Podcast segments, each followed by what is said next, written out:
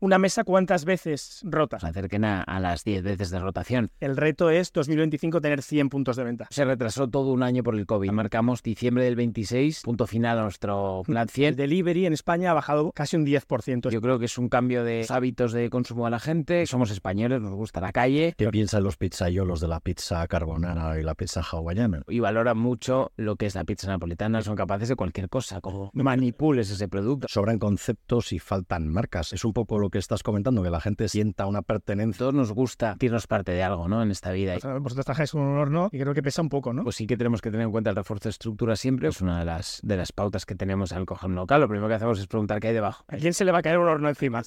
¿Te han dejado fuera alguna ubicación que te haya dolido? Ya somos una marca muy reconocida. Cada vez más los propietarios nos buscan a nosotros. Has creado una familia, dar trabajos, abrir locales, generar retail. Ilusionista de la pizza, tercera mejor pizza del mundo, primera de España. Enhorabuena.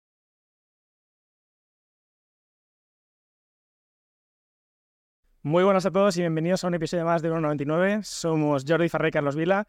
Y hoy tenemos, que ahora contar la historia, por segunda vez con nosotros a Coque Blas, cofundador de Grosso Napolitano, napoletano. Gracias por estar aquí con nosotros hoy.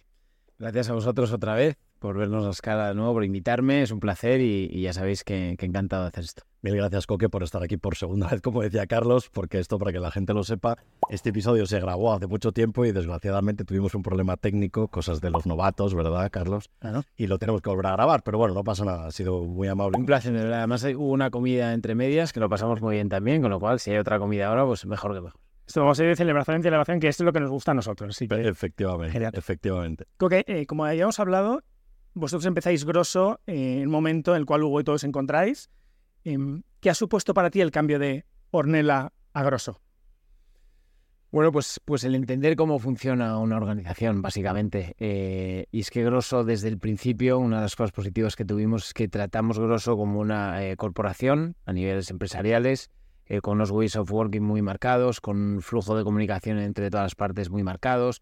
Hugo y yo reconociendo dónde podíamos aportar valor y siendo conscientes de que había que fichar capital humano que aportase a la empresa de cara a crecer eh, como lo que es hoy en día, ¿no? Como una gran empresa, ¿no? Pasó de ser un grupo de restaurantes o, la idea de montar un restaurante a montar una gran empresa. Creo que eso cambia todo eh, respecto a lo que yo inicié eh, con Ornella, que fue una tratoría, que era una gran tratoría, que sigue siendo, ¿no? Por cierto, pero que no dejaba de ser un restaurante y en lo cual, pues, pues el día a día era el día a día típico de un restaurante. Claro. ¿Y por qué el nombre de grosso napoletano? No napolitano. Efectivamente, napoletano. Pues mira, esto surge de un día lluvia de ideas entre Hugo y yo. eh, estábamos ahí chateando. eh, a mí me gusta mucho el fútbol y, y de repente, pues diciendo nombres de futbolistas, salió el nombre de Grosso, por Fabio Grosso, que fue un jugador de- italiano. Sí, eh, bueno, no, se retiró ya, pero, pero no el del Madrid que todo el mundo piensa, porque yo soy del Atleti y no quiero saber nada del Madrid. No Ramón Grosso, sino Fabio Grosso, que, metió gol en un mundial y tal. Empezamos a tal y nos dimos cuenta que, tenía sentido, ¿no? Porque Grosso es grande eh, en italiano y, tenía mucho sentido, sonaba muy bien, era pegadizo y, la verdad es que ahí se quedó y, y ha sido todo un acierto. De hecho, está en uno de vuestros valores, porque claro, al final, Jordi y yo normalmente las entrevistas las preparamos cuando un poco ya estamos dentro casi de la entrevista, las horas previas o el día anterior, para ser espontáneos. Yo ayer estuve mirando y en uno de vuestros, valores coincide con lo que has explicado porque es hambre de gol. ¿El hambre de gol en tu equipo qué significa? Pues el no querer parar nunca, ¿no? El, ser insaciables de alguna manera, el querer siempre ser mejores, el querer aprender, ser una esponja en la vida, querer aprender de tus compañeros del día a día y querer más, ¿no? O sea, la ambición bien llevada es, es un don para mí, ¿no? De alguna manera queremos eh, gente con nosotros que tenga ganas de, de seguir creciendo como personas, como profesionales y que lo den todo por la empresa y por consiguiente por ellos mismos. Qué bueno. Coque, hay un montón de pizzerías en España, pero en concreto en Madrid hay muchísimas. Cuando estabais con esta idea en fermento, ¿cuál era el punto diferencial entre todas las demás pizzerías y la vuestra? Bueno, yo creo que al final el concepto Rosso Napoletano es un concepto redondo. eh, todo gira en torno, obviamente, a, a- a, de alguna manera dignificar la pizza napolitana, que es el origen de la pizza, pero, pero realmente es un concepto redondo pues, en cuanto a experiencia, es una experiencia diferencial para el cliente, es un servicio dinámico, eh, un equilibrio precio-placer perfecto, una imagen de marca y un, un activo de marca muy potente. Y yo creo que, que, que la gente se siente parte de una comunidad, eso es muy importante, ¿no? El ofrecerle a alguien eh, que no solo somos un restaurante, sino que tú puedes formar parte de esa comunidad, y, creo que es nuestro valor diferencial, ¿no? Podrían decir unos que es la pizza, otros que los locales, otros el servicio, pero al final es un conjunto, ¿no? Y todo ello, pues un ticket medio muy asequible, son 17 euros, y creo que es lo que verdaderamente nos diferencia, ¿no? el único sitio en el que se cumple todo eso que hemos dicho. Julián Morón en una entrevista en el mes de julio nos comentaba que en España sobran conceptos y faltan marcas. Es un poco lo que estás comentando, que la gente sienta una pertenencia a una, marca, a una comunidad. Efectivamente, yo creo que es, que es necesario de alguna manera. A todos nos gusta sentirnos parte de algo ¿no? en esta vida y, y creo que con la profesionalización del sector esto está empezando a pasar. ¿no? Antes eh, quizás pues, se tenía menos en cuenta al cliente, tanto eh, en el día a día como, como en su experiencia. Creo que eh, nos estamos reeducando todos de alguna manera, empezamos a valorar eh, todo más y, es fundamental ofrecer algo más que un producto al cliente. ¿Una mesa cuántas veces rota a lo largo del día? Pues tenemos locales en los que rota hasta ocho veces la misma mesa en un mismo día, ¿no? estoy hablando de los, los, locales, pues, pues el buque insignia, que es Hermosilla, por ejemplo, los viernes, un sábado, la misma mesa, hay ocho parejas que pasan por ella, ¿no? Al final, es verdad que nos dimos cuenta con, el paso de los meses, de los años, del recorrido que llevamos, que, tenía sentido el hecho de dejar turnos corridos, eh, por el hecho de, no estar marcando al cliente cuándo puede aprovechar una pizza y podemos optimizar los recursos para dejarlo así de una manera eficiente. Y eso pues hace que, haya locales que incluso se acerquen a, las 10 veces de rotación. Em, es un servicio muy ágil, es una experiencia eh, muy sencilla dentro de lo que cabe. La gente no busca nada más. Tampoco incitamos a que, a que el cliente se quede tomando una copa porque creemos que no es el sitio, ¿no? Zapatero a sus zapatos, somos conscientes en lo que somos buenos e, intentamos ser los mejores en eso, ¿no? A partir de ahí, eh, cuanta más gente venga, mucho mejor. Obviamente hay locales que tienen menos afluencia, pero, pero en la medida que está en nuestra mano intentamos eso, pues, pues que la rotación sea máxima pero rotar hasta ocho veces un restaurante que no es exactamente de comida rápida, aunque la pizza se ha considerado un poco fast food, pero en este caso no lo es porque es una experiencia más de restaurante. Rotar ocho veces es mucho. ¿Qué tipo de ubicaciones necesitáis para conseguir ese nivel de rotación?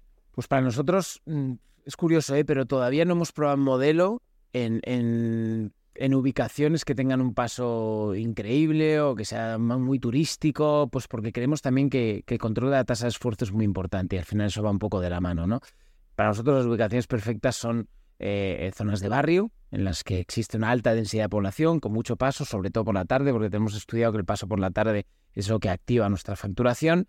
Eh, y a partir de ahí, pues, pues una renta per cápita pues, eh, medio alta, pues es verdad que, intentamos democratizar el concepto y llegar al máximo número eh, de personas posible y, encajar a cierto, cierto, haciendo ciertos cambios ese concepto en otras ubicaciones, pero eso pues sería pues, pues barrios con alta afluencia de, densidad de población y con, y con una renta per cápita medio alta.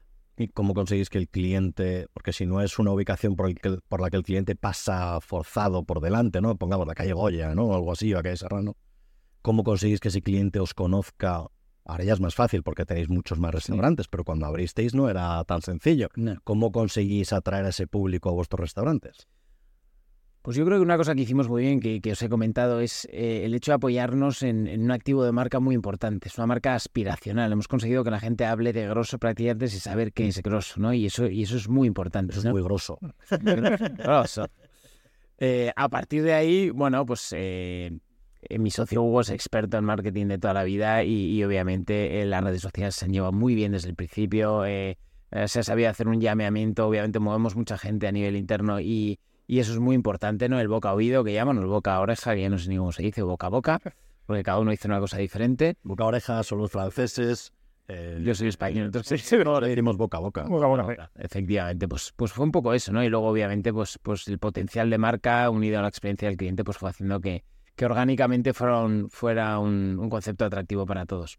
Porque esto, al día de hoy, cuando salga este podcast, tendréis 36 ubicaciones. En diferentes entrevistas, Hugo y tú habéis dicho que el reto es 2025 tener 100 puntos de venta. ¿Esto lo mantenéis? ¿Crees que vais a llegar? ¿Vais a sobrepasar? Sí, esa entrevista debe estar un poco desfasada. no, porque estuvo el COVID. En un principio era así. Nuestro frame estratégico decía que final de en diciembre del 25 alcanzábamos las 100 unidades, pues uh plan 100 pero se retrasó todo un año por el COVID, ¿no? Ahora marcamos diciembre del 26 como punto final a nuestro plan 100, en el cual queremos alcanzar las 100 ubicaciones y con un ratio de aperturas, unas 15, 20 aperturas al año, ¿no? Que este año hemos cumplido, vamos a acabar con 18 aperturas, con lo cual pues ya, ya llevamos la cadencia de pedaleo que, que tenemos que seguir para cumplir con el objetivo. O sea, ya es una máquina que va funcionando sola también parte de esta máquina eh, le hace falta una máquina de gasolina. La gasolina es parte del acuerdo que habéis llegado con el Banco Santander para que os financie con 15 millones de euros que ha salido en prensa esta manera de una expansión, hacer una expansión tan agresiva. Sí, efectivamente, o sea, han sido dos cosas, ¿no? Una por, por centrar el tiro, ¿no? Porque estamos constantemente negociando con los bancos la manera de, financiar nuestro crecimiento y no deja de ser una pérdida de tiempo, ¿no? Necesitamos un partner, el Banco Santander, a través de su fondo Smart, ha confiado muchísimo en nosotros desde el primer día y, y hemos cerrado este acuerdo de cara a tener financiación suficiente para alcanzar ese plan 100.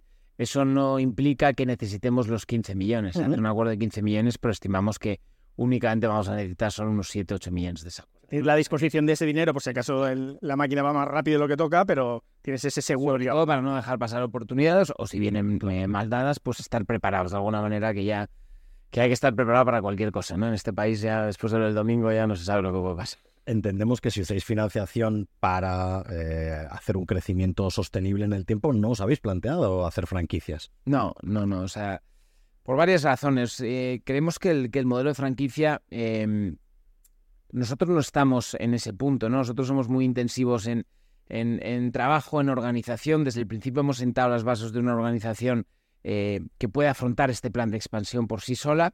Eso por un lado, y a nivel económico no hemos tenido la necesidad, ¿no? Desde el principio hemos reinvertido todos los fondos propios de la empresa, hemos tenido acceso a financiación y no lo hemos necesitado. A partir de ahí el modelo franquicia eh, yo lo veo más negativo que positivo, ¿no? La parte positiva quizás esta, lo tenemos solventado, y, la parte negativa es que para mi gusto puedes llegar a perder el control de una marca que has creado tú y pones en riesgo su, su crecimiento, ¿no? Así que de momento eh, sí que es verdad que de cara a la internacionalización perdón, que, tenemos todos en mm. mente, pues, pues puede ser un modelo correcto, ¿no? Porque el mercado se, se comporta de una manera diferente y el, y el tener una master franquicia con un socio industrial a lo mejor en un país diferente sí puede ser muy interesante, ¿no? Porque hay que ser consciente de que, de que a lo mejor no navegamos igual de bien en esas, en esas aguas, ¿no? al final, elegir un partner concreto en un país te soluciona muchas veces que él lo conoce perfectamente y sabe por dónde moverse. Vosotros que os movéis bien en España, aparte de tu figura como cofundador, que estoy seguro que a lo largo de tu día haces de todo, estás eh, a cargo de la expansión. La expansión, ¿cómo la hacéis? Es decir, vas tú a ver las ubicaciones, te apoyas de alguien, eh, simplemente es un tema de olfato. ¿Cómo, cómo lo eliges? ¿Cómo, ¿Cómo te llega a la mesa? Pues mira, tenemos dos o tres APIs por España que, con las que colaboramos, pero sí, básicamente yo me encargo directamente tanto de, la parte real estate como luego del diseño, el control de las obras, presupuestario y demás, y el mantenimiento. Eh, tengo un equipo de 10 personas eh, que hacen todo lo, todo lo relativo a la expansión, pero bueno, hay un punto de, de sensibilidad. Nosotros intentamos meter eh, de alguna manera herramientas de control para que esas aperturas, pues, tanto en ubicación, que tenemos un, un software en el que estamos terminando de trabajar, un software interno que se llama eSpot, que lo que hace es que coge variables que impactan positivamente nuestra facturación y una serie de ratings de los restaurantes de alrededor y te, de alguna manera te rankea las ubicaciones y te dice eh, cuál puede cuadrar o no con tu modelo de negocio. Es verdad que hay una parte de sensibilidad que vosotros conocéis muy bien que, que, que es un intangible que tienes que sentir tú, ¿no? pero intentamos siempre meter, eh, pues de alguna manera, barreras de entrada para las nuevas ubicaciones para que sean lo más seguras posible. ¿no? Luego tenemos una calculadora financiera a través de la cual y con un estimado, un payback estimado de 24 meses, nos fija un CAPEX máximo que nos podemos dejar por ubicación en función de una serie de variables que metemos, como es la tasa de esfuerzo, como es el, el, eh, la cantidad de sillas que va a tener el restaurante y demás. Entonces, intentamos meter herramientas de control para que, para que no sea un poco anárquico ese crecimiento, pero existe, como sabéis, esa sensibilidad que es necesaria y ese riesgo que es, es evidente y que, y que, tienes que asumir ¿no? si, si quieres seguir creciendo a este nivel. Dentro de ese plan de crecimiento, ¿os habéis planteado o tenéis ya alguna Dark Kitchen? ¿Trabajáis con Dark Kitchens? Tenemos, sí, tenemos una, una Dark Kitchen en Hospitalet de Llobregat, eh, que la verdad está funcionando muy bien y que surgió, bueno, pues, con el objetivo de cubrir una zona en la que no teníamos tan claro eh, que la experiencia de Ainin eh, se podía adecuar tanto a nuestro modelo de negocio y, preferimos cubrir, sabiendo que había eh, altas demandas de delivery en la zona, pues con, una cocina ciega, ¿no? ¿Nos planteamos crecer con más cocinas ciegas? Pues no, no, no hemos dicho que no a nada, ¿no? Lo tenemos siempre en mente, estamos trabajando en un modelo de centralización de la producción que creo que puede abrir mucho esta vía de negocio. En el momento que tengamos centralizada la producción, te puedes plantear abrir incluso en ciudades en las que no tengas un obrador, nosotros funcionamos con, un obrador en cada ciudad, porque centralizas la producción y distribuyes toda España y eso puede abrir eh, bastante la, la, oportunidad de crecer vía Dark Kitchen. ¿Y qué peso tiene hoy en día el delivery en un local a pie de calle para vosotros? Está en torno al 35% de media. Wow. 35. Es que en real, eh, hace poco, en este mes de septiembre, han salido unos informes que el delivery en España ha bajado casi un 10%. ¿Esto lo habéis notado vosotros sí. respecto a otros años? Sí, la verdad es que si llevamos uno, un, un, inicio de año, bueno, inicio de año no, llevamos ocho meses, eh, que se ha notado mucho la bajada del delivery. Mm. Eh, nosotros prepandemia estábamos en torno al 18-20%, subimos hasta casi el 40%, ahora un 35%. Mm pero, pero sí hemos notado esa bajada. Yo creo que es un cambio de, de, de, los hábitos de consumo de la gente, que se está reorganizando de nuevo, que está empezando a valorar otra vez lo que es salir. Eh, somos españoles, nos gusta la calle. Y a partir de ahí, pues, pues bueno, habrá que seguir muy de cerca qué es lo que pasa, pero, pero sí supone un peso muy importante en delivery. Es verdad que nosotros al final primamos porque la experiencia de, de, del cliente sea en el local. O sea, nos interesa porque creemos que es donde marcamos el valor diferencial, ¿no? Tanto de marca como de, servicio, como de experiencia. También sea más rentable, ¿no? Al final traer un cliente a casa es más rentable por el tema de igual venta cruzada de, me, me invento, el postre, el café, Total. la copa, la cerveza, que igual en casa solo pides la pizza y un entrante. Totalmente de acuerdo. El delivery lo que te da es la posibilidad de seguir facturando incluso cuando la sala está llena, ¿no? Uh -huh. Entonces, bueno, pues en rentabilidad siempre va a ser rentable vender el delivery, pero efectivamente si coges una unidad de delivery y otra de dining, pues es mucho más rentable eh, la experiencia en, en, sala. ¿Te ha pasado en, ahora que hablas de, de, la experiencia en sala y el delivery, que haya cuellos de botella en el cual un restaurante saca, me invento, 350 o 400 pizzas al día? Si lo metes en delivery, eh, pueden viernes, jueves, sábado, días pico de la semana, tener una exposición de 700 pizzas. Todo esto, un horno como el vuestro da para, o está preparado para un día puntual hacer el doble en un mismo día o, o, al final esto se retrasa un poco en sala? ¿Cómo, cómo lo gestionáis esto? Sí, retrasa y tenemos que apagar la... Lo primero que hacemos es apagar la, la aplicación del delivery, dejamos el servicio en delivery. pues que, no me cago, porque al final queremos que nuestros clientes tengan una experiencia buena, es que no tenemos ahí un cuello de botella efectivamente. Los hornos tienen diferentes radios, intentamos ya colocar los hornos de mayor radio, que es, que es de 180 en todos los locales, pero hay veces que no se puede hacer. Y, y tener, y estamos limitados efectivamente por la capacidad de, de producción. Lo bueno que tenemos es que vamos teniendo muchas unidades. En el caso de Madrid ya tenemos 18, 18 unidades. Podemos repartir y podemos cerrar los radios de delivery, podemos ordenarlos de alguna manera. Claro, en el momento que tú cierras un local, posiblemente haya otro que le pueda dar servicio a ese cliente. ¿no? Entonces, la verdad es que eh, lo tenemos bastante solucionado, pero efectivamente hay un límite ahí de un cuello de botella importante. Hoy en día, un restaurante como el vuestro es capaz de sobrevivir financieramente sin el delivery? Sí, sí, sí, sí sin ningún problema. O sea, al final es una cuestión de, dimensionamiento de equipos también. Eh, el hecho de tener el delivery, eh, sabes que no puedes bajar la cabeza en ningún momento, implica tener un pizzaioli más eh, metido haciendo pizzas. es verdad que los márgenes que te cobran la plataforma de delivery son altos, entonces de alguna manera el coste de materia prima mm, de alguna manera se ve afectado también. Y, y, no habría ningún problema. ¿Seríamos menos rentables? Habría que verlo, ¿no? También se podrían optimizar mejor los recursos, yo creo, ¿no? De alguna manera, porque es que la, el, el, el mundo delivery es, es muy cambiante y, nosotros tenemos un, un, software que nos permite ver la demanda de aquí a 21 días de algunas los locales y la verdad lo que nos cambia totalmente esas, esas demandas siempre es el delivery, ¿no? No te perdemos de alguna manera el control diario de las unidades de negocio, ¿no? Entonces yo creo que, que no habría ningún problema en prescindir del delivery fuera de que es un plus que nos viene a todos muy bien. Imagino que el delivery, la gran mayoría de lo que hacéis en delivery lo hacéis con Globo, con el que tenéis un acuerdo firmado. ¿Qué tipo de información os está trasladando Globo de, de, vuestros propios clientes? Porque los restaurantes siempre han tenido un problema y es que no conocen realmente a su cliente, ¿no? Porque no hacen ventas online. El delivery es un poco vuestra venta online y es Globo el que tiene esa información. Sí. ¿Os la está trasladando y qué tipo de información os traslada? Poca, poca información da. De todas maneras, desde hace ya, desde enero de este año, trabajamos con multiplataforma, eh, no solo con Globo, okay. trabajamos con Just Eat también, Uber Eats, Globo y además tenemos nuestro propio delivery. ¿no? Tú a través de la página web puedes pedir el delivery y, te lo llevamos a casa si es que estamos en el radio, ¿no? Eh, poca información, precisamente por eso hemos desarrollado la aplicación de nuestro propio delivery, que luego nos apoyamos en riders eh, externos para tener eh, y aumentar la, la, base de datos de clientes, ¿no? Que es con lo que puedes jugar y a, y a los que puedes llegar, ¿no? Tenemos actualmente 250.000 clientes en base de datos y, es, y eso es un tesoro, ¿no? Porque es que es, es, es la única manera de tener esa relación de, de cliente-empresa que, que, todos deseamos y poder sacar el máximo punto de información. ¿Consideras que el, perdona, Carlos, sí. ¿consideras que el delivery a largo plazo pasará por la descentralización de ese delivery, porque llevamos unos años centralizando el delivery en una, dos, tres, cuatro plataformas como mucho, pero por lo que me estás diciendo, tener el control del cliente es fundamental y estamos totalmente de acuerdo. ¿Crees que el futuro el delivery pasa por esa descentralización en marcas como la vuestra? Es que hay un punto ahí de, de, equilibrio, de rentabilidad que, yo creo que al final te tienes que centrar en lo que te tienes que centrar, ¿no? Y, el delivery a nivel gestión es, es, muy difícil de manejar, es muy difícil de manejar los riders, muy, muy, muy difícil de tener un software adecuado que sea capaz de recepcionar toda esa demanda, que la coloque bien, que luego un servicio al cliente. A mí me cuesta creerlo, me cuesta creerlo. Eh, yo creo que las plataformas de delivery lo que sí creo es que solo va a quedar una, de alguna manera, ¿no? Al final ganará una que se quedará con todo el pastel y estaremos todos a su, a su entera disposición, pero eso no quita que nuestro, nuestro propio delivery apoyado en otras plataformas de riders tenga que seguir creciendo precisamente para alimentar ese, ese foco de información de los, de los clientes.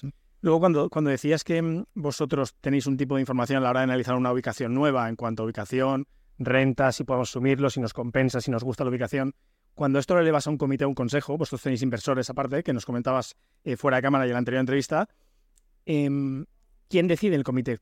¿Quiénes votáis? ¿Quiénes estáis allí? Aparte de, bueno, Bruno es director general, Hugo y tú. ¿Hay alguien más que vote y decida eh, gente de vuestro equipo? ¿No? Sí. ¿Está representado ahí? Cualquier, eh, en el caso de los nuevos locales, cualquier nuevo local que pase el filtro de los 24 meses de payback, ese automáticamente se aprueba. Yo los presento simplemente para aprobar.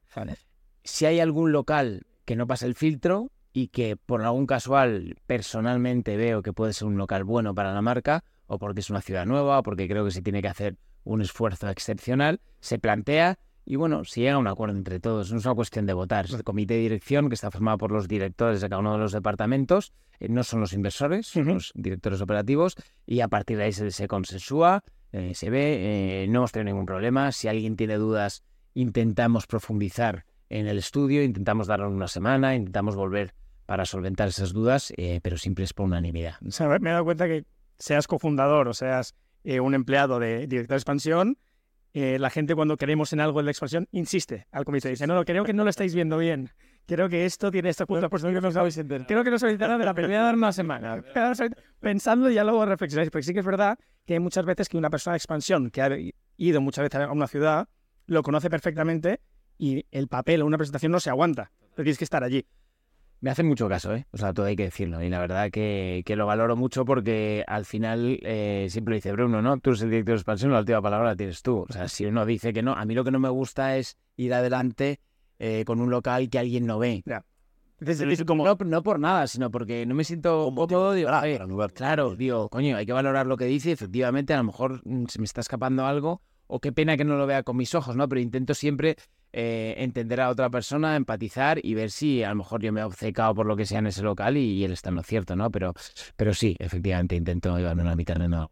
Claro. Sumado a todas las dificultades que tiene expandir una marca de restauración, porque tienes que tener una salida de humos, unas características de superficie determinadas, en vuestro caso se agrava por la dificultad de encontrar, llamémoslo pizzaiolos, que para el que no lo sepa, pues son las personas que se encargan de hacer la masa, la pizza, que tienen que tener unas características y una experiencia determinada. En España hay una escasez enorme de ese tipo de pizzaiolos, como la hay en Italia, que prácticamente no hay. ¿Cómo conseguís atraer a pizzaiolos? Porque en Madrid o Barcelona quizás sea más fácil, pero si abres en Valladolid no tiene que ser nada sencillo. No, no es nada sencillo, la verdad, pero bueno, llevamos invirtiendo mucho tiempo y muchos recursos en, este problema, eh, que yo creo que ha dejado de serlo ya, ¿no? Efectivamente, desde el departamento de expansión intentamos no, em, de alguna manera, no hacer aperturas en verano, porque son momentos críticos en los que este tipo de perfil está trabajando en el extranjero, sobre todo en las islas.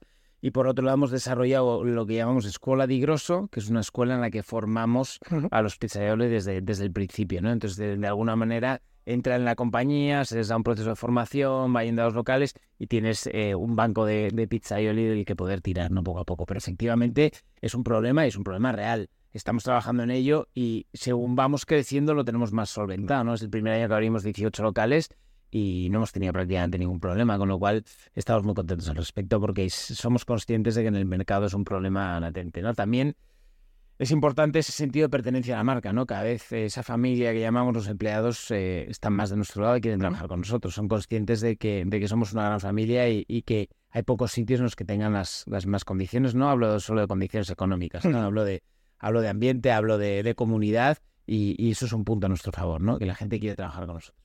¿Sois hacer reuniones de pizzayolos a, a nivel nacional para explicarles el concepto, para meterles el ADN en la compañía, para explicarle a dónde vais? ¿O cómo, cómo, lo hacéis a la hora de crear esa comunidad, esa familia, que es uno, uno de vuestros valores, la familia? ¿Cómo, ¿Cómo, lo hacéis? ¿Les juntáis? ¿Les contáis un poco la estrategia de la compañía? para que se sientan más de Sí, por, supuesto hay un proceso de formación inicial desde el departamento de People que lo hacen excepcionalmente y que les, les enseñan lo que es la cultura organizacional de Grosso y a partir de ahí pues, pues tenemos diferentes acciones o herramientas de fidelización, tenemos el, el famoso Grosso Day que una vez al año cerramos todos los locales y hacemos una fiesta y tenemos a todo el mundo de todas las ciudades y eso les engancha mucho. Eh, tenemos constantes eh, actividades con ellos para, de alguna manera, pues para, para ensalzarles, para para fidelizarles y un constante seguimiento, ¿no? Intentamos, aunque a veces se complica ya con más de 600 empleados, intentamos que el seguimiento sea diario y, sea exhaustivo para que estén con nosotros siempre. ¿Qué piensan los pizzayolos de la pizza carbonara y la pizza hawaiana?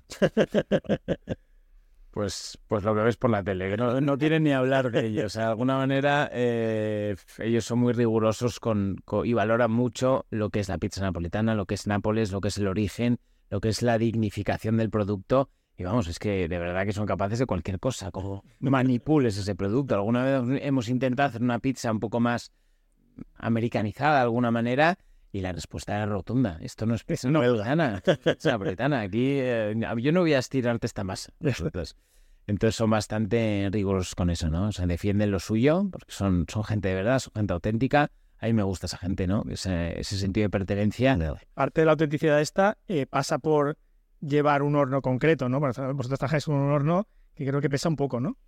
Tuviste experiencia al inicio que era un poco complicada. Cuéntanos un poco cómo fue esa experiencia inicial de un horno que pesa 3.000 kilos. Pues sí, en un, en un principio pues conocimos a una familia de napolitanos eh, que, que está en un polígono industrial a través de un contacto mío de un, de un cocinero de Ornella y, la verdad fuimos a hablar con ellos, hablar por decir una cosa, porque nos gritábamos mutuamente, nosotros... Ellos, Muy italiano español. Ellos no, son napolitanos, que no son o sea, que no hablan italiano, hablan napolitano. Ellos napolitano y en español, tal, no sé qué, conseguimos, no sé cómo, pues que el horno viniera hecho, creíamos que era la única opción, desde Nápoles, y lo trajéramos a Madrid. Entonces, nada, el follón, la grúa, 3.000 kilos, cortando calles, Hermosilla, Tuvimos que desmontar la fachada. La fiesta. Que ya estaba hecho en local, desmontar la fachada para meter el, horno. En el momento que va a entrar, me dice Álvaro Salto, que es el constructor. ¿Pero cuánto pesa esto? yo, nada, creo que me dijeron 3.000 y me dice, ¿cómo? Refuerzo de estructuras, se tuvo que pararla, tal. Fuimos una semana, reforzamos la estructura, bueno, un follón. Y al cabo del tiempo, al cabo del cuarto o quinto local, montando lo que montamos, cortando calles, pues ya me dice el italiano, oye, que existe la posibilidad de hacer el, de hacer el horno dentro del local. Y ¿pero qué me estás contando? Eso sí lo entendiste. ¿Cómo que, ¿Cómo que existe la posibilidad? ¿Me lo dices ahora? Después de mandar camiones. Quería verte, eh, quería verte cómo cortabas cañas. Sí, yo te lo dije, te lo dije. Bueno, bueno, pues nada, perfecto. Y a partir de ahí, pues sí que tenemos que tener en cuenta el refuerzo de estructura siempre, porque hay, hay estructuras que no aguantan el 3.000 eh, euros eh, o 3.000 kilos, pero bueno, es relativamente sencillo y está controlado, ¿no? Es una de las, de las pautas que tenemos al coger un local. Lo primero que hacemos es preguntar qué hay debajo parking, tierra, que... ¿A quién se le va a caer un horno encima? caer, efectivamente. Dentro del modelo de expansión, eh, ¿contempláis la apertura de centros comerciales? Sí, de hecho ya tenemos eh, tres o cuatro locales en centros comerciales. En un principio eran centros comerciales un poco más premium, eh, pues que daban a una plaza o que, que, un poco abiertos y poco a poco eh, a la hora de crecer te vas dando cuenta que tienes que, tienes que si queremos democratizar, si queremos alcanzar a, todos los públicos, tenemos que acudir a esos centros comerciales, ¿no? Tienen que conocer de alguna manera y ya estamos en, en tres o cuatro, sobre todo en Madrid. Qué bueno. ¿Y esto lleva a que el siguiente paso pueda ser una colaboración o meteros en AENA? ¿Esto te, os motiva? ¿Veis que hay hueco para vosotros ahí? Existió la posibilidad, ya lo valoramos este, este invierno, pero las condiciones que yo creo que no es para nosotros. Eh, sobre todo había un tema ahí de pasivo laboral que, que, no encajaba, que es más cuando nosotros tenemos que formar a nuestros propios pizzaioli y teníamos que eh, coger un pasivo laboral que luego había que formar, que no sabíamos estar. Era, muy complicado, ¿no? En cuanto a condiciones y, y preferimos centrarnos en nuestro plan de expansión.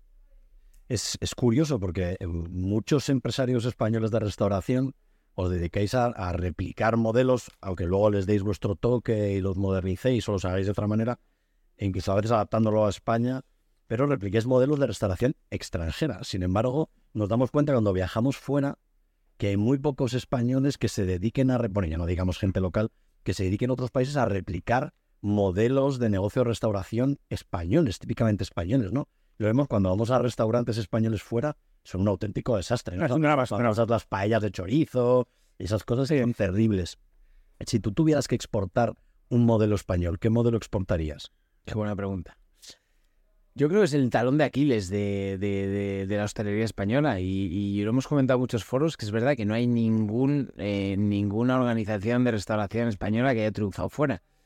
Eh, ¿Qué negocio exportarías? Lo primero que yo soy muy consciente de que te tienes que adaptar eh, a, la sociedad en cuestión a la que llegues, ¿no? De alguna manera, yo creo que el error que ha cometido eh, alguna cadena de restauración española es creer que su público sigue siendo español. Independientemente de que vendas algo español, tienes que sentir la sociedad con la que estás tratando y tienes que adaptarte a ella.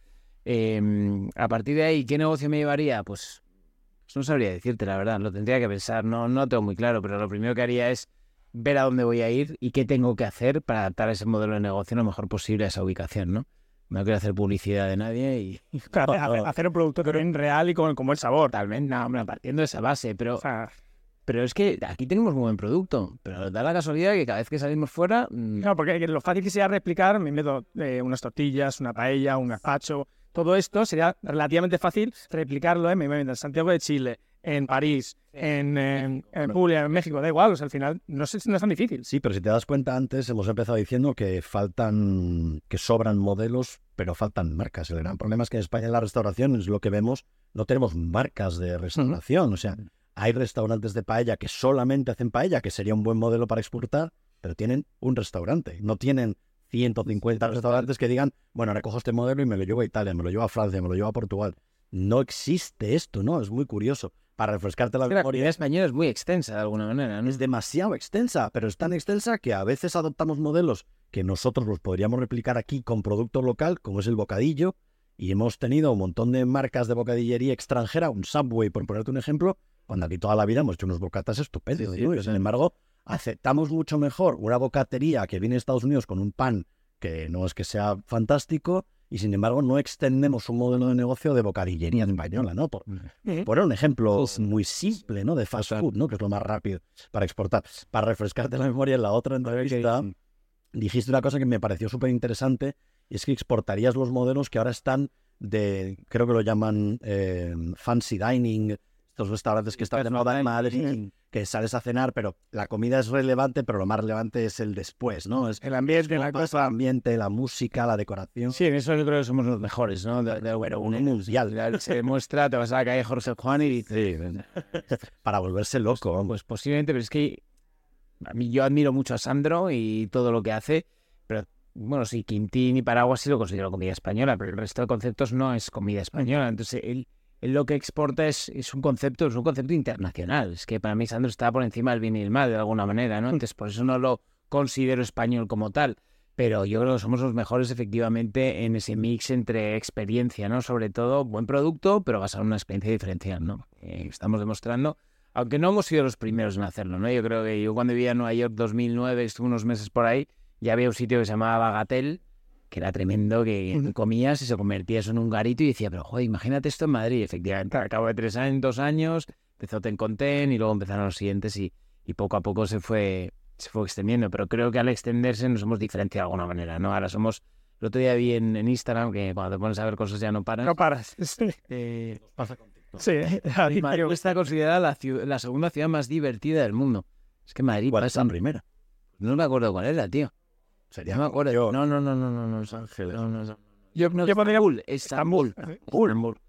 Madrid la primera y luego el resto del mundo. Lo que pasa en Madrid es que ahora que viajo mucho, y tú, Carlos, que viajas tanto, o sea, el otro día estaba en Lisboa, el jueves, queríamos tomar una copa, no había nada. No, no, decir. claro. O sea, tú en Madrid te vas un lunes y quieres hacer algo y puedes hacer. Hay seis o siete planes que puedes hacer y vas, te vas a encontrar gente. Sí, sí, Es una totalmente. ciudad en la que pasa absolutamente todo ahora mismo, ¿no? Al final pasa y pasa porque en Madrid somos mucha gente, mucha gente de fuera de Madrid que nos unimos. Esto no pasa en otras ciudades de España. No. En Barcelona, por ejemplo, sales un jueves a tomar toda la copa y creo que lo más tarde que estás en el hotel es a las 12 y Total. 5. Total. Se acabó. Sí, sí, eso sí. Ahora que sois un actor muy relevante en cuanto al número de ubicaciones, empiezo que ya, o sea, entiendo que ya empiezas a luchar por locales como ya muy bien posicionados, de rentas un pelín altas. ¿has luchado con otras marcas y te han dejado fuera o qué has tenido que decir para comenzar la propiedad para quedártelo? Sí, porque al final entras en una batalla que en la expansión es así. No solo de rentas, de vender el concepto, de caerle bien a la persona, de comer. ¿Te han dejado fuera alguna ubicación que te haya dolido y has dicho, me, me la ha quitado esta marca, me da igual la marca que sea? Me acaban de dejar fuera una ubicación en Lisboa que me ha dolido mucho, eh, pero no es una cuestión de marca, es que al final muchas veces eh, negocias con un propietario que le da igual la marca porque no, no, no valora, porque no te conoce, porque finalmente un portugués pues a lo mejor dices que no sé ni quiénes son y, y, me da igual, este tío me da garantías, el nuevo que entra y además al actual inquilino le da un traspaso mayor. Es complicado, es complicado. Luego, a nivel otras marcas, lo bueno que tenemos es que ya somos una marca muy reconocida y cada vez más los propietarios nos buscan a nosotros, nos dan oportunidades. Entonces estás por hecho que cuando llegue el propietario ya... Sí, ya, ya tienes la parte ganada. Pero bueno, es, es, es muy complicada la expansión, tú lo sabes bien. Hay, vamos, una, una demanda increíble y poca oferta y tienes que estar aquí, ¿no? y preparado. Precisamente por eso el acuerdo del Santander pues, nos da ese margen de poder reaccionar, ser ágiles y poder afrontar algún traspaso que antes, que antes ni nos planteamos. Por eso lo pregunto, porque hay veces que cuando estás en una negociación y sabes que compites con otra marca, eh, yo lo asemejo mucho, que yo tengo ese punto eh, romántico de cuando hay una persona en el filo de un precipicio cogiendo a dos personas por la mano. A una de ellas la sueltas, se despeña y la otra la coges y es tu inquilino. Pero yo siempre he pensado, porque hay veces que hemos estado todos en lado que perdemos y te enseña más que cuando ganas, el que está abajo mirando que ha perdido tiene que decir, poco a poco voy a escalar. No sé si el que el te has elegido es el correcto, pero yo voy a seguir luchando. Y muchas veces esos propietarios que te han dejado fuera, por un tema de rentas, de, de, prestigio, de que la otra marca ha hecho una estrategia mejor, creo que vuelven. Y todo tiene el momento exacto para que el puzzle te encaje. Entonces yo creo que muchas veces la gente de expansión, los que tenemos fuego dentro, y creo que tú vives fuego, que es uno de vuestros lemas de, y valores, tras esto lo tienes que interiorizar y decir, es un tema de largo plazo, porque vosotros sois un actor que 1, 2, 3, 4, llegáis a 100 en 2026. Pero nadie dice que mañana estéis México, Portugal, Alemania, Francia. O sea, es un actor que habéis unido para quedaros y todo esto te da la tranquilidad de jugar un partido son 90 minutos y esto es la. Relativizar cada cosa que te pase porque ya estamos... A... Pero a todos los quema por dentro. Cuando... Sí, no, los quema efectivamente, sobre todo porque tienes unos objetivos y tú cuando crees en un local crees de verdad y a todos nos molesta, pero bueno, gracias a Dios tenemos un volumen lo suficientemente importante ya también para, relativi para relativizar esto. Me molestaba más cuando no teníamos locales. Yo recuerdo que el, al primer segundo local que acabamos abriendo en Santa Engracia, 48, había un local en la Glorieta de Quevedo y me pasó esto. Sí. Estaba entre tierra y nosotros. Y la ¿Sí? propietaria dijo, ¿pero quiénes sois vosotros? Estos de tierra tienen cuatro locales y yo vosotros no sé quiénes eran. Pero apenas se lo dieron. Y nada, ahí, yo creo que ahí siguen, pero, pero sí nos ha pasado, ¿no? Que nos, nos pero vamos, que es que es totalmente normal. Es que yo... No pasa, hay que aprender de esto y hay que seguir y hay que la oportunidad nueva. Luego vuelve. Y luego vas a... Gracias a eso abrimos en Santa Engracia un local más grande, un local muy potente y vamos. Todo pasa para algo. Cierto es. Tuvieses que, re que, recomendarnos un restaurante en Madrid para ir a comer, ¿dónde, dónde nos recomendarías? Seguro que sabes el que te voy a decir. Esto empieza por C, hemos estado juntos, venga, va.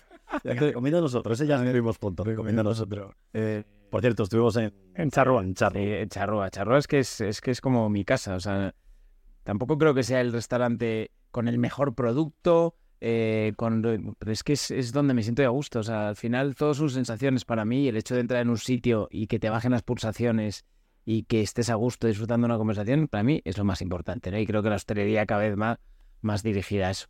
Eh, pero mira, a partir de ahí, de Antonio, la verdad que no hago publicidad, no, a pensar en un amigo.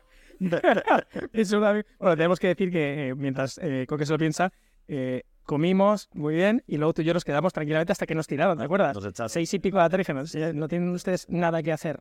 O sea, por favor. ¿Me dejasteis dos botellas de vino pagadas? Efectivamente. ¿Qué se has bebido, Tomás? Tomás, bueno, Tomás, eh, creo que no tenés un podcast. Yo creo que también. Pues mira, voy a ser un poco clásico y te voy a hablar de, de, un restaurante que para mí ha sido mítico, muy importante en mi vida y el cual voy muchas veces al año y me, es muy nostálgico pero y muy clásico, es como en el camarote del Titanic, pero me parece un must siempre. Y es el Landó, no sé si conocéis suelo. Eh, para mí eso no pasa de moda. Es verdad que el personal hace años que cambió y ya no tengo relación personal con ellos, pero sigo yendo y me parece un, un rincón que siempre hay que visitar, ¿no? En Madrid. Yo creo que la gente, los, los jóvenes de hoy en día no lo van a conocer. No, si, si, si no hacemos un poco de publicidad, creo que es importante que también conozcan un sitio un poco más castizo que ha sido parte de nuestras vidas y que, y que, y que vamos, que, que, se come estupendamente a una, un equilibrio calidad-precio buenísimo. Bueno, pues no sé si nosotros ya hemos terminado. No sé si tú quieres hacernos alguna, alguna pregunta a nosotros. No, pues la verdad es que no, no tengo ninguna pregunta más que agradeceros de verdad este momento, este otro momento con vosotros. Ahora me toca a mí pagar la comida el siguiente día eh, y daros la enhorabuena ¿no? por lo que hacéis, eh, que, que he escuchado vuestros podcasts, algunos, no todos, y que lo hacéis muy bien y, y de verdad que muchísimas gracias por invitarme y contar conmigo. Mil gracias por todo, Coque. Yo quiero acabar hablando de, de Coque cuando nos conocimos, porque no nos conocíamos personalmente y cuando nos dio el OK a esta entrevista. Hay un nombre en el sector, eh, en el sector, digamos, global, hay un nombre que suena mucho que es Jorge Blas, es ilusionista, es mago. Hoy tenemos a Jorge Blas, Coque para los amigos, que no deja de ser un ilusionista de la restauración. Has creado una familia, ¿no? Has creado una familia y para nosotros es importante que emprendedores como tú tengan visibilidad tú, Hugo eh, y Bruno, el trabajo que hacéis, sobre todo visibilidad a la hora de dar trabajos, abrir locales, generar retail y una marca española, aunque sea con un producto en español, que estéis triunfando. Para nosotros siempre es eh, increíble viajar y ver conceptos españoles que triunfan, es una bomba y nos encanta y sobre todo date las gracias porque con esta labor que hacéis espero volver a entrevistarnos a los 100, a los 200 y cuando seáis internacionales porque esa labor hay que reflejarla y por eso hacemos estos podcasts, para que nuestros siguientes sepan que un concepto puede salir de dos amigos, puede salir con un local y luego no sabes dónde acabas, pero si las ideas las tienes claras de familia, unión y todo encaja, es que te puedes comer el mundo. Muchas gracias, Carlos. Eh, la verdad es que es un honor que me digas esto. Ilusionista de la pizza, tercera mejor eh, pizza del mundo, primera de España. Enhorabuena. Que valoro mucho este momento y os lo agradezco de corazón. Mil gracias. Gracias.